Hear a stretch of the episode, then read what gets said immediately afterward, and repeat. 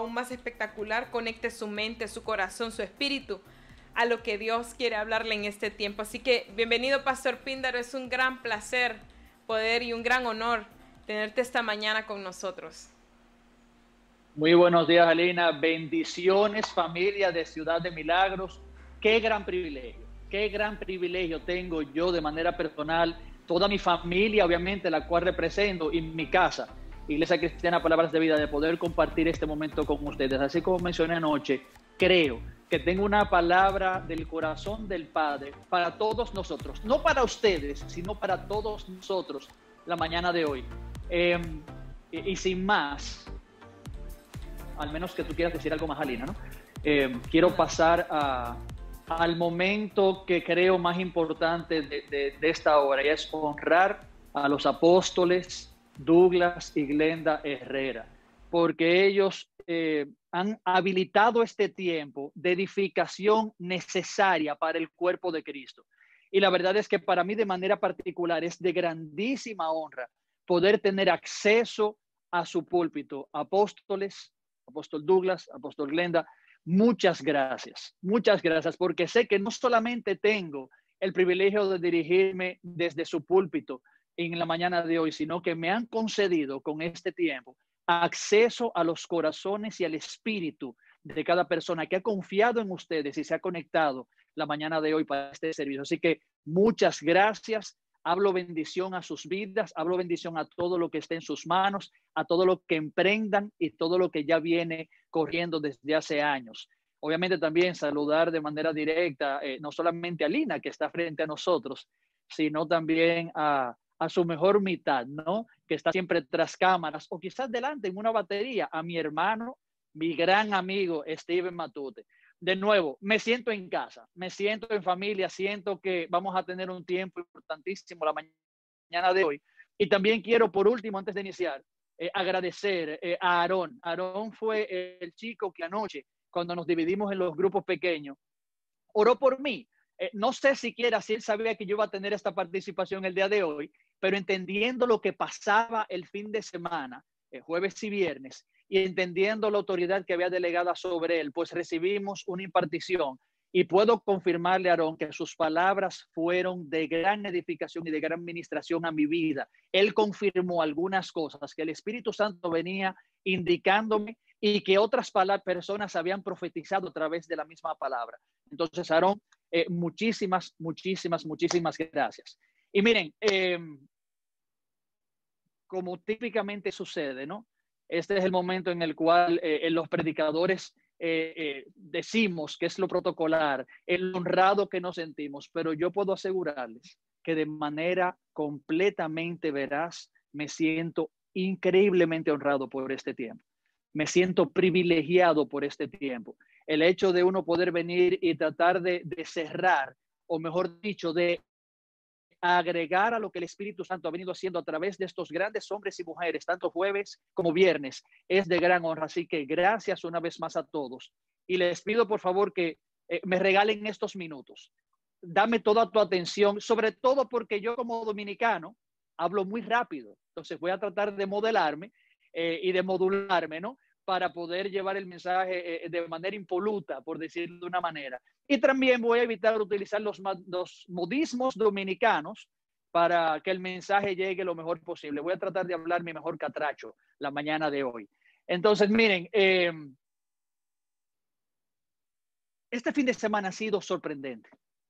Pudimos escuchar, cada uno de nosotros, los que estuvimos conectados en esos dos gloriosos días, cómo eh, eh, eh, el apóstol Patricia nos estuvo hablando de los verdaderos adoradores, del corazón del real adorador y cómo eso nos mantiene ante la presencia del Padre de Gloria. También ese mismo día escuchamos al apóstol Román hablarnos sobre la presencia misma de Dios y lo que representaba, lo que contenía el arca de la alianza, el, el arca del pacto. Obviamente voy a hacer unas reseñas bien rapiditas para contextualizar la mañana de hoy y entonces luego orar.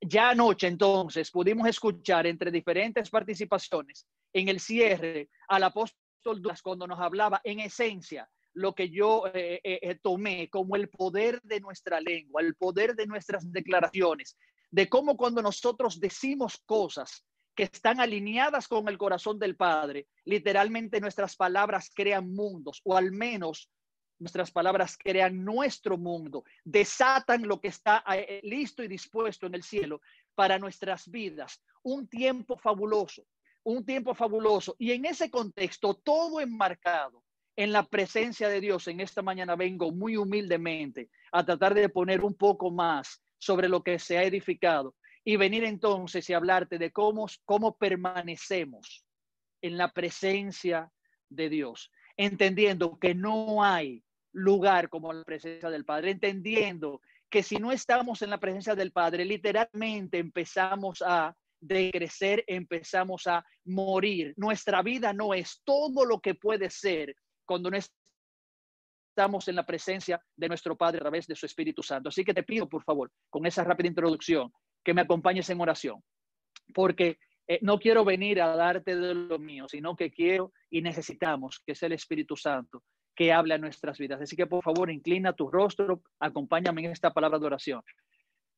Padre bueno, tú eres nuestro Dios y te damos gracias, Padre amado, por todo lo que tú has hecho jueves, viernes, ayer y como nos has traído a la mañana de hoy, Padre Celestial. Gracias porque tú renovaste tu misericordia cuando el sol salió la mañana de hoy y eso ratifica de planes de bien de intención de bien para nuestras vidas, Padre Celestial. Jesús, gracias por el sacrificio que hiciste. Gracias por pagar ese gran precio que de ninguna manera yo hubiera podido pagar jamás. Gracias por darnos de vuelta acceso al Padre. Gracias por todo lo que tú nos has provisto a través de tu sacrificio en cruz y por tu resurrección. Y a ti, Espíritu Santo, gracias por morar en nosotros. Gracias, Santo Espíritu, porque tú no solamente eres el consolador que tanto necesitamos en un tiempo como este, sino que también tú eres el maestro de la iglesia. Y te pido que más que información que llegue a nuestra cabeza, que sea revelación la que sea impartida a nuestros corazones.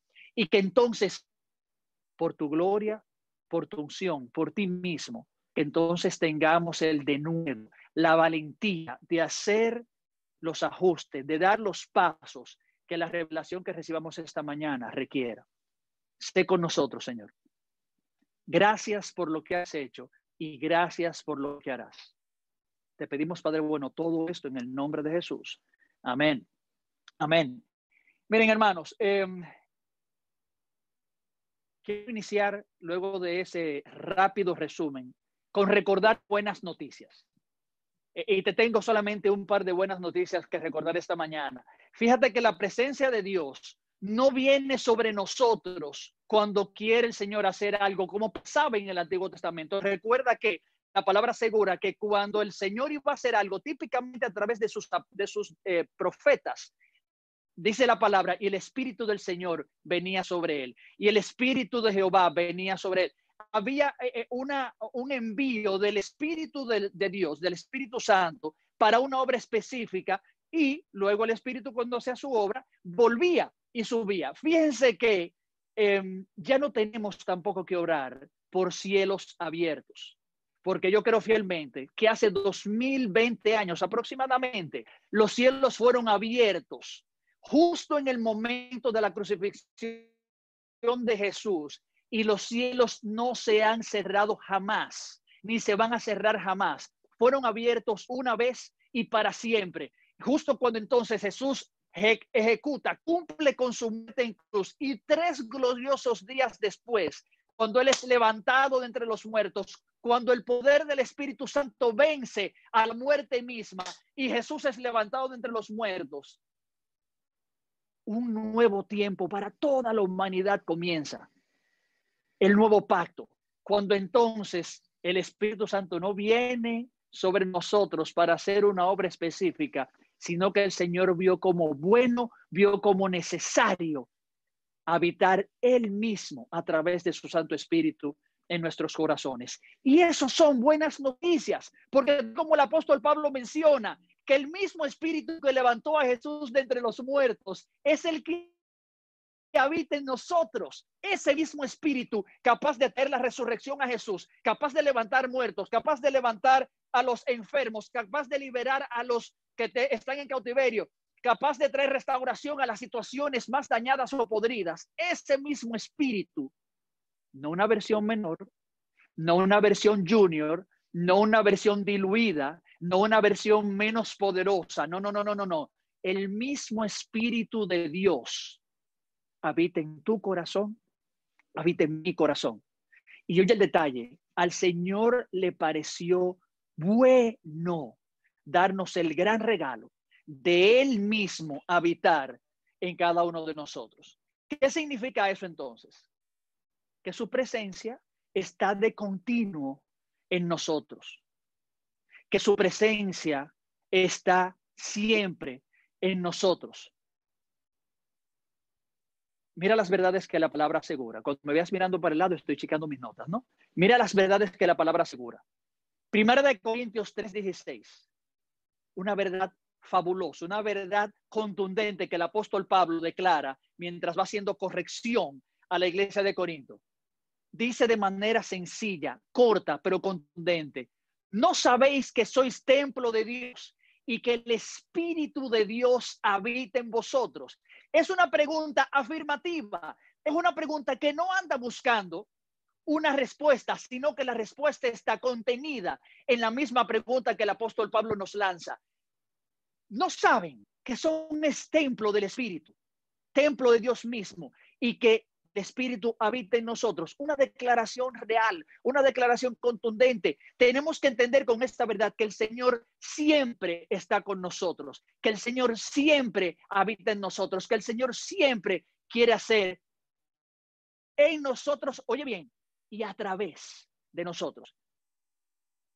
El Señor siempre supo que no había mejor cosa para nosotros que Él habitar en nosotros, porque entonces y vamos a tener el, el redarguir a nuestro espíritu, a nuestras almas a través de su espíritu, que vamos a tener acceso a todo lo sobrenatural de Dios a través de su espíritu. No somos nosotros que obramos lo sobrenatural, sino Él a través de nosotros. Y qué gran privilegio el nosotros poder hacer, colaborar, eh, actuar en representación de este Dios bueno, para que un mundo huérfano conozca a este Padre amoroso.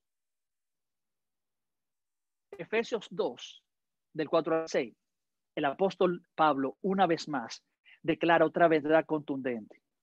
Oye lo que dice. Pero Dios, que es rico en misericordia, por su gran amor que nos amó, aun estando nosotros muertos en pecados, nos dio vida juntamente con Cristo, por gracias sois salvos, y juntamente con Él nos resucitó. Y asimismo nos hizo sentar en los lugares celestiales con Cristo Jesús. Estamos enlazados con Dios, estamos tan pegaditos de Dios que no solamente el Señor le plació que nosotros aquí en este mundo natural tuviéramos su presencia dentro de nosotros, habitar dentro de nosotros, sino que nuestro espíritu, nuestra esencia que Él puso nosotros, que ese espíritu también habita no en cualquier lugar, no en el cosmos, en el étero, sabrá Dios en qué otra dimensión por ahí. No, no, no, no, no, sino que Él nos ha sentado en el mismo lugar, en el lugar del trono de la gracia, conjuntamente con Cristo Jesús. Y esto, hermanos, no es por tus grandes méritos o por mis grandes méritos. Si fuera por nuestros méritos, o por lo menos si fuera por mis méritos, yo no me hiciera nunca estar en la presencia del Señor. Pero como nosotros venimos, reconocemos a Jesús como nuestro Señor y Salvador, y entonces el Señor ve nuestra justicia por la justicia del Cordero Santo que fue inmolado en la cruz. Entonces somos merecedores por Jesús, no por nosotros, de ser sentados en lugares celestiales. Si queremos hablar de presencia, ¿qué dos mejores ejemplos? Rápido, hay muchos más en la palabra de Dios. ¿Qué dos mejores ejemplos rápidos de esto? La seguridad de que somos templo del Espíritu, de que el Señor habita en nosotros y que nuestro espíritu está colocado ahora mismo, puede ser que tú no lo sientas, puede ser que tú no lo percibas, Tú estás seguramente sentado ahí en tu casa con tu familia o solo en tu sala o en tu habitación. Quizá alguna de ustedes, ¿verdad? Ganando tiempo, están preparando algo en la cocinita, no sé, mientras me, escuchan. Y tú puedes decir, pero Píndaro, yo estoy muy en lo natural, yo estoy trabajando, yo estoy haciendo, yo no me veo en, ningún, en ninguna corte, en, e, en ningún, delante de ningún trono. Pero la palabra de Dios asegura que estamos sentados en lugares celestiales y no en cualquier compañía. Estamos sentados en lugares celestiales con Cristo Jesús. Su presencia está con nosotros. Y Él ha llevado presencia delante de Él. Oye, qué cosa maravillosa. Oye, qué cosa maravillosa. Como tercer ejemplo, para cimentar el tema de procesar de continuo en la presencia del Padre, tenemos Hechos 1, verso 8. Oye lo que dice esto. Pero recibiréis poder cuando haya venido sobre vosotros el Espíritu Santo.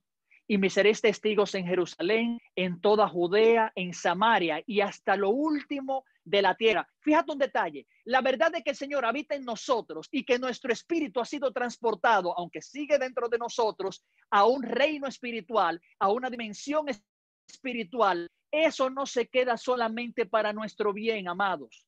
La realidad del Señor, habitar en nuestros corazones, hacer morada, hacer tabernáculo en nuestros corazones, no es solamente para nuestro bien, no solamente para nosotros ser convencidos de nuestro pecado, como nos puede pasar, no solamente para ser consolados cuando necesitamos ser consolados, no solamente para recibir acompañamiento en el momento que nos pasan situaciones difíciles, no solamente para tener esta seguridad de que cuando me tome tomar, tocar riesgos, o cuando yo deba lanzarme algo que el Señor ha pedido de mí, o cuando tengo dudas, o cuando el temor viene delante de mí, o con situaciones que tenemos en la vida, o quizás cuando debo actuar bajo guianza del Espíritu Santo y en lo natural me, meto en temor porque, óyeme, ¿y qué va a pasar cuando el Señor te dice, óyeme, esa persona eh, que tú estás viendo ahí en el bus o ese compañero de trabajo, eh, y el Señor te revela por el Espíritu Santo que tienen una enfermedad y Él te dice, ve y ora por Él y tú estás en el bus, rodeado de quizás decenas de personas que ninguna te conoce,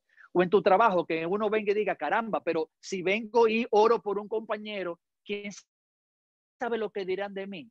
En ese momento en el cual necesitamos mucho de nuevo, mucho de nuevo, para hacer lo que el Señor pide de nosotros, porque no sé tú, pero si en tu oración de fe, como hice yo hace unos años, dije, Señor, y sé tú mi rey y mi salvador. Entonces Él no solamente es salvador, sino también Él es rey.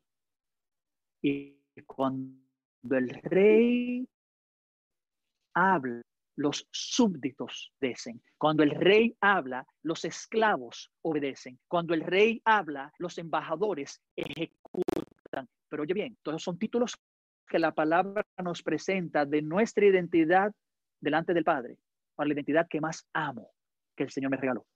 La identidad que más abrazo y trato de entender más cada día porque es mi identidad plena, es la que me da total acceso a todo el reino, es la identidad de hijo.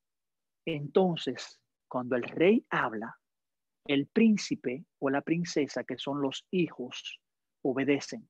El Espíritu Santo no está solamente dentro de nosotros para esas situaciones que te acabo de listar sino que el Espíritu Santo también habita en nosotros para beneficio de los demás. Recuerda que toda bendición que viene en nuestras vidas no está diseñada solamente a quedarse en nuestras vidas, sino que la intención de Dios es que cada bendición que le envíe a nosotros es para que impacte, bendigan, beneficien a otros y que de esta manera entonces nuestro Padre de Gloria sea glorificado.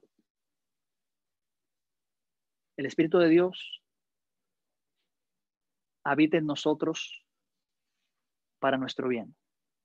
Pero el Espíritu de Dios se manifiesta a través de nosotros para el bien de los otros. Te repito eso. El Espíritu Santo habita en nosotros para nuestro bien, pero el Espíritu Santo también se manifiesta a través de nosotros para el bien de los demás. Entonces, si nos apegamos al título de la prédica, permaneciendo en su presencia, cuando nosotros podemos permanecer en algo, entonces, por asociación, podemos inmediatamente asumir de manera correcta que también podemos alejarnos de algo o de alguien. El hecho de que podemos permanecer en el Señor también significa que nosotros podemos alejarnos del Señor. Yo no creo que el Señor eh, eh, se va de mí, se aleja de mí. Yo creo que mis acciones, mi forma de pensar, me hacen que yo me aleje del Señor. Entonces, cuando yo peco, me alejo del Señor, me alejo de su presencia.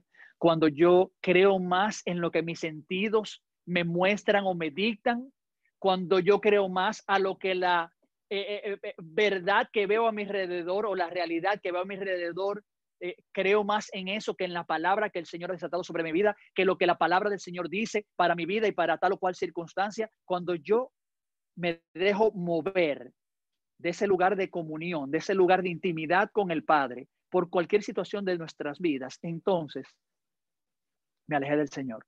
Nuestros sentidos son una fuente de alejarnos de la presencia del Señor. Las circunstancias que nos rodean las situaciones que vienen a nuestras vidas también son una fuente que luchan, hacen contienda con la posición que el Señor ha establecido y ha declarado sobre mí para sacarme de esa posición y entonces alejarme de la presencia del Señor. Y también cuando lo ignoro a Él, me voy al paso haciendo sordo, voy al paso alejándome de su presencia. Y a veces ni siquiera tenemos que alejarnos de la presencia para no tener en cuenta la presencia del Señor, sino que simplemente con yo ignorarlo, es como si su presencia no estuviera. Y yo creo que eso lo podemos entender bien fácil. Si llegamos a un lugar y hay una persona en ese lugar, la cual tú conoces, pero decides de manera expresa, de manera intencional, ignorarla, no hablarle, si te habla, tú no le respondes, si te pide algo, tú lo ignoras, que esa persona esté ahí o no esté, es lo mismo. Y es la misma dinámica con nuestro Señor. El Señor anda siempre con nosotros, está de continuo en nuestro corazón. Pero si yo ignoro la guianza del Espíritu, la revelación del Espíritu, lo que el Espíritu pide de mí en algún momento. Y creo, porque creo, porque creo, no por teoría, sino porque lo he vivido, y podríamos hablar bien largo de eso, que cuando decidimos vivir en la presencia del Señor, algo empieza a pasar en nuestros corazones que simple y llanamente no me puedo quedar tranquilo ante las problemáticas de este mundo, ante la desigualdad de este planeta, ante el dolor de mi prójimo, ante la carencia de mi prójimo, ante el quebranto de mi prójimo. Cuando yo me mantengo en la presencia del Señor, el amor del Padre que baña mi corazón, quiere salir y bendecir a los otros que están allá afuera. Y entonces el Señor va a ser sugerencias, peticiones a nosotros. Y como te mencionaba hace un rato, vas a estar en el bus, vas a estar en tu trabajo y el Señor te va a decir, hey, esos mil lempiras que tú tienes en el bolsillo, dáselo a la señora conserje de la oficina que ella eh, tiene una carencia. Ella no te lo ha dicho, fue el Espíritu Santo que te lo reveló y son quizás los últimos mil empiras que tú tienes en el bolsillo para terminar la quincena. ¿Qué hacemos? Confiamos si creemos en mi cuenta de banco, confiamos si creemos en lo que la matemática me dicta, o creemos más en aquel que provee para el banco, creemos más en aquel que creó la matemática, creemos más en aquel que puede doblar la matemática completamente a mi favor y lograr que cuando yo diezmo mi famoso 10%, el 90% con el que me quedo va a rendir más que el 100% con el que me hubiera quedado si no hubiera diezmado. El mismo caso con la señora conserje del ejemplo que te pongo.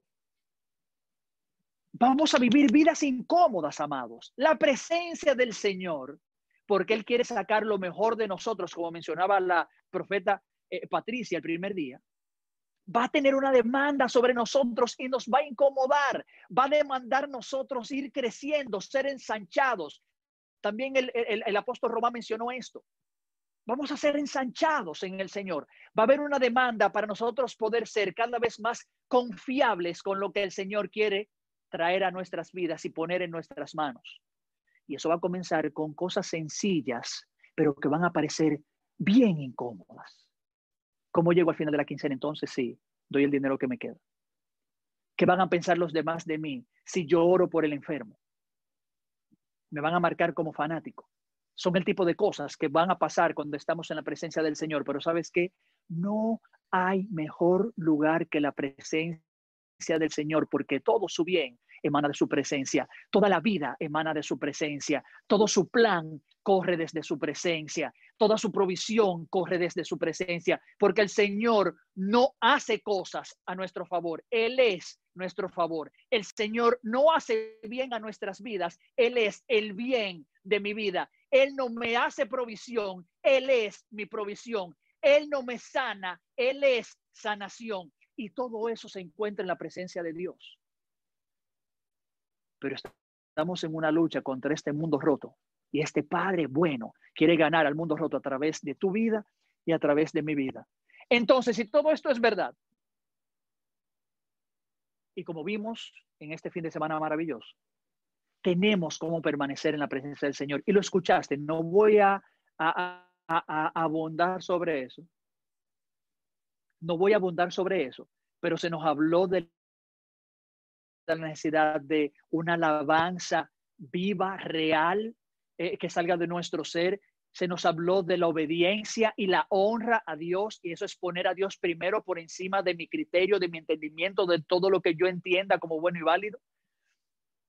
Esas son algunas de las herramientas, de las acciones que nos permiten estar en la presencia de Dios. Y fíjate un detalle, todo eso que te mencioné, todo eso que se nos ha mencionado en el fin de semana, responden a que para yo permanecer en la presencia de Dios tiene que haber una intencionalidad mía de permanecer en la presencia de Dios. Tiene que haber una decisión mía de segundo a segundo, minuto a minuto, hora tras hora, día tras día. Yo voy a contender contra todo lo que el mundo y la vida me tira para yo no salirme de su presencia, para yo mantenerme obedeciéndolo, para yo no pecar, para yo alabar cuando no siento, para yo orar a la hora que el Espíritu me pida, aunque sea incómodo y después me esté durmiendo en la madrugada. No sé, lo que Él pida demanda una intencionalidad mía para llevarlo a cabo. Mantenerme en la presencia de Dios no pasa por accidente, no pasa porque sí, toma intencionalidad de mi parte. Y yo tengo un ejemplo que para mí es el mejor ejemplo que te puedo regalar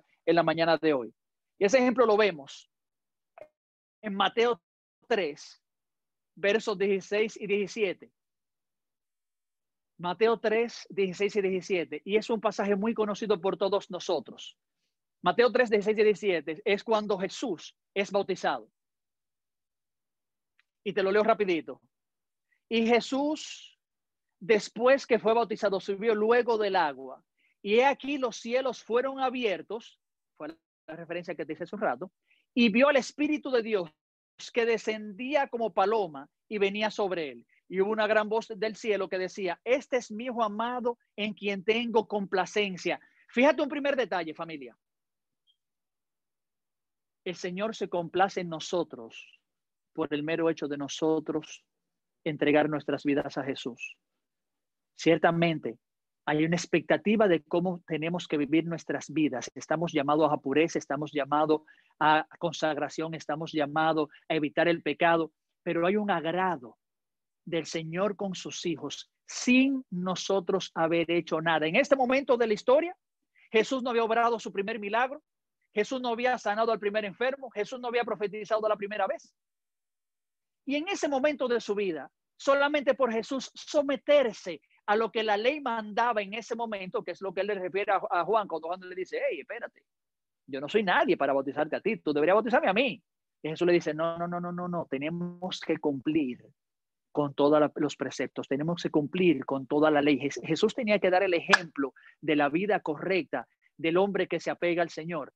Y sin Jesús haber hecho nada, haber servido al reino, sin haber obrado su primer milagro. Y el Señor dice, este es mi hijo amado, en el cual me complazco. Pero eso no es el punto que te quiero regalar ahora. El mejor ejemplo de intencionalidad lo vemos en este símil, en esta figura preciosa que el apóstol Mateo nos muestra de que el Espíritu Santo descendió sobre Jesús, dice, como paloma, y en algunas tradiciones del inglés de la Biblia dice, y el Espíritu de Santo de Dios se mantuvo sobre Jesús. Y el mejor ejemplo quizás que te puedo enseñar sobre intencionalidad es si el Espíritu Santo de Dios vino sobre el hombro de Jesús, vino sobre Jesús de nuevo, esto es una ilustración, ¿cómo tenía que Jesús vivir su vida para que el Espíritu Santo no fuera contristado jamás? Que el apóstol Pablo también nos exhorta a no contristar al Espíritu de Dios. El Espíritu Santo mora en nosotros, pero puede ser contristado por nosotros. ¿Cómo tenía que moverse Jesús para que el Espíritu Santo no fuera contristado? ¿Cómo no tenemos que mover nosotros para que una paloma no se vaya de nuestro hombro? Piénsalo. ¿Cómo nos movemos si una paloma se mueve, se, se postra, se posa en nuestro hombro? Y nosotros tenemos que vivir el resto de nuestras vidas sin que la paloma representando al Espíritu Santo, se vaya de nuestro hombro. ¿Cómo yo tengo que moverme? ¿Cómo yo tengo que vivir mi vida? ¿Cómo tengo que mover eh, cada detalle de mi existencia? ¿Cómo debo pasar cada segundo de mi día? Debo darlo, cada paso, cada decisión, cada palabra, cada pensamiento. Debo darlas con la paloma en mente. Porque si hago movimientos bruscos, si rompo aquello que la mantiene a ella en conexión, en paz, tranquila, contenta, lo que va a pasar con la paloma es que va a salir volando. Y los beneficios de la paloma desaparecerán de mi vida. Entonces, mantenernos en la presencia del Señor toma intencionalidad. Tengo que moverme con el anhelo de yo no contristar, de mantener contento, de mantenerme en los principios y en el reino que fui colocado. Eso es lo primero. Lo segundo es no tirar la toalla. Como te dije, van a venir situaciones en nuestras vidas que de manera contundente nos van a atacar, que van a romper sueños, que van a movernos el piso. Todos estamos ahora mismo viviendo esa situación conocida como el COVID-19 o el coronavirus. Nadie nos preguntó y el mundo se ha puesto de cabeza un manto de temor cubrió toda la faz de la tierra. Vino este enemigo invisible a matar, a robar, a destruir. Por eso yo creo fielmente, familia, que el coronavirus no es parte del plan de Dios, ni siquiera para acercarnos más a Él, sino que es un plan expreso del diablo para ejecutar muerte, lo cual ha hecho, destrucción, lo cual ha hecho, y robo, lo cual ha hecho. La estrategia desplegada del diablo sobre este mundo. Ahora bien, nuestro Dios es tan bueno y es completamente omnipotente y es invicto soberano y se mantendrá invicto y soberano hasta el fin de los tiempos, que de todo lo malo que llega a nuestras vidas, por nuestra arquitectura, por nuestros hechos o por plan del enemigo, Él va a sacar bien. que le aman y que se mueven según sus propósitos. Pero el Señor va a sacar bien de todo el mal que el mundo, la vida, el diablo nos lance, porque nuestro Señor es más poderoso, porque nuestro Señor es omnipotente, porque nuestro Señor es omnipresente. Y ese decidió habitar en tu corazón y en mi corazón. Él decidió amarnos de tal manera que Él solamente nos hace bien para mostrar su amor por nosotros y para cuando otros vean lo que el Señor hace y digan, hey, yo quiero eso. ¿Y cómo va a ser testimonio rápido personal? Estamos en medio del coronavirus, estamos en medio de la pandemia, aquí en mi, en mi República Dominicana amada. Que por cierto, estamos hoy eh, pasando eh, una tormenta tropical. Si oyen algún trueno, relámpago allá afuera, pues responde a eso. Hemos sido azotados por el coronavirus. Miles de familias han perdido sus trabajos, decenas de miles de, trabajadores han perdido o, han sido detenidos en sus trabajos, decenas de negocios, centenas de negocios se están declarando en quiebra, están cerrando. Tuvimos el domingo de la semana pasada un cambio de gobierno que se había aplazado las elecciones por el mismo coronavirus. El sistema sanitario colapsado. Llevamos ya cerca de 2.000 muertos, más de 70.000 infectados de marzo para acá. Una recesión económica que está impactando el planeta completo. Y hace tan solo tres semanas, en medio de esto, mi esposa, que es especialista en recursos humanos, recibió ya una llamada que ya no estaba buscando, que ya no procesó, que ya no persiguió, del segundo laboratorio médico más grande de la nación, para ofrecerle una posición como directora de recursos humanos con un mucho mejor sueldo que el que mi esposa tiene ahora y con una promoción profesional que ella de ninguna manera iba a tener en su trabajo actual. En medio de la pandemia, sin ella buscarlo, sin ella procurarlo.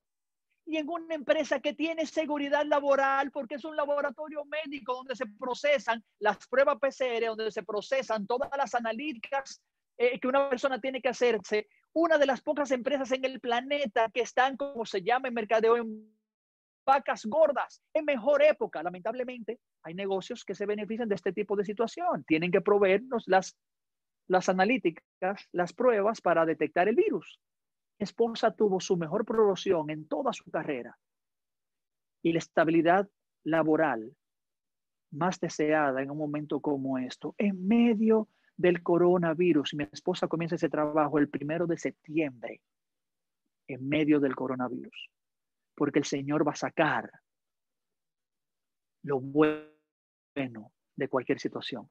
Por favor, cree eso. Mantengámonos en la presencia del Señor no tiremos la toalla, no le creamos más a las situaciones que estamos viendo que a lo que el Señor dijo. Te voy a traer un ejemplo rápido, el tiempo se me está yendo, eh, y lo vemos en Lucas 24, eh, el recuento del 13 al 33, te lo voy a parafasear para entrar directo al tema. Esta es la, la narrativa de los dos que fueron camino a Emaús. El domingo de resurrección hubo dos de los discípulos que luego de que, de que ellos pasaron la peor experiencia de su, de su existencia, porque tan solo tres días antes, las autoridades locales tomaron a su maestro, a su amado, a la promesa del cielo, aquel que ellos entendían que era el Hijo de Dios, lo clavaron sobre un madero en forma de cruz, le dieron muerte y lo enterraron. Y para estos hombres, todas las promesas que Jesús había hecho por tres años se vinieron al suelo. Todo lo que ellos confiaban se deshizo. Todas sus esperanzas vinieron abajo. En ese fatídico jueves.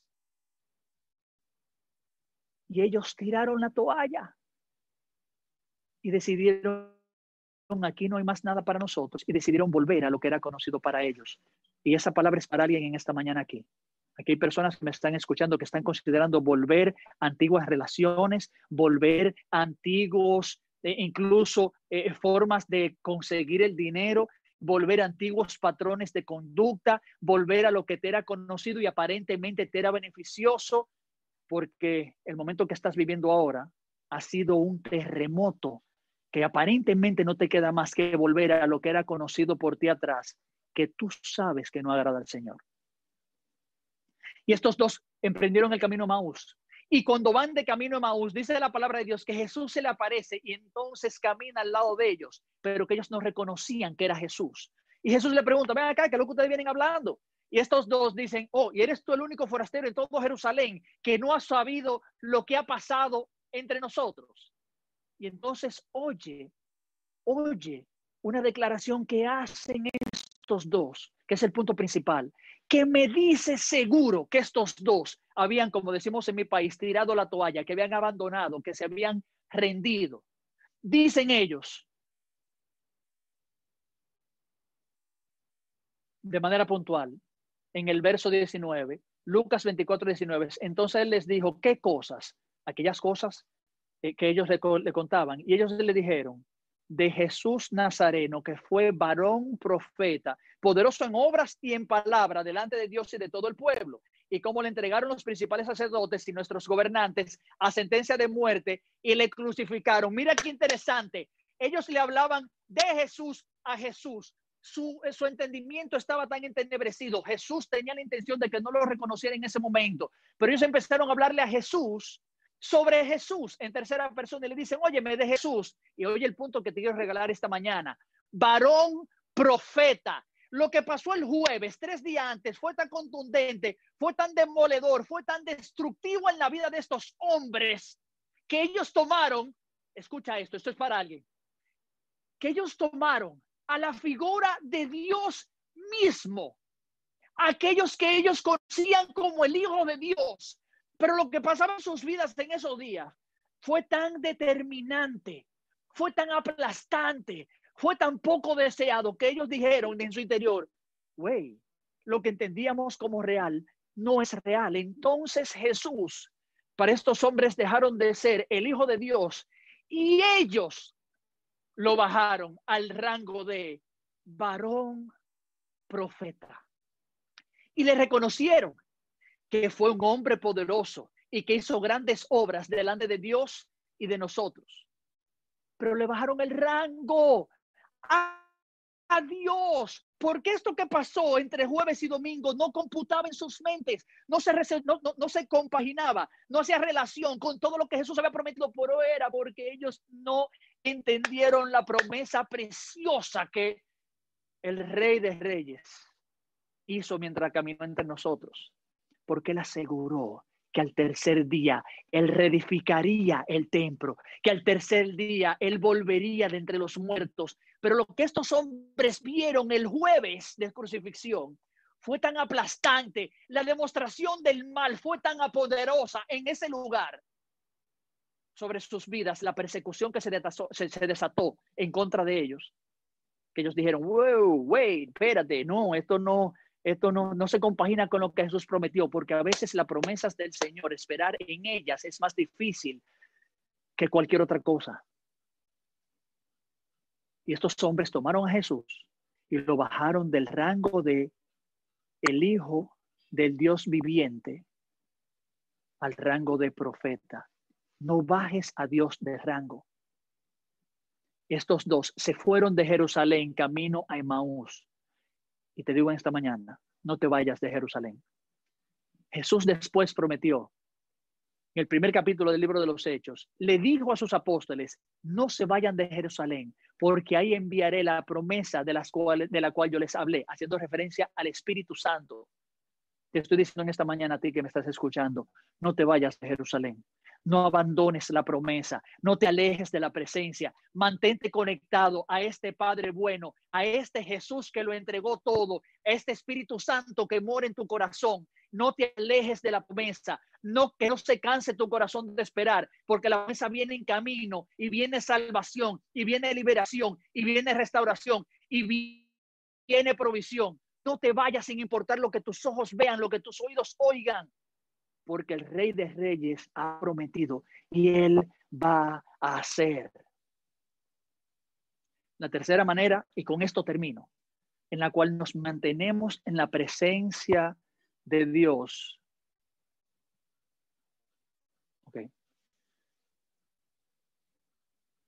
Termino ese punto en un momentico. Siento desde anoche eh, una guianza del Espíritu Santo y, y siento, me siento indicado en este momento a, desatar eso sobre ustedes.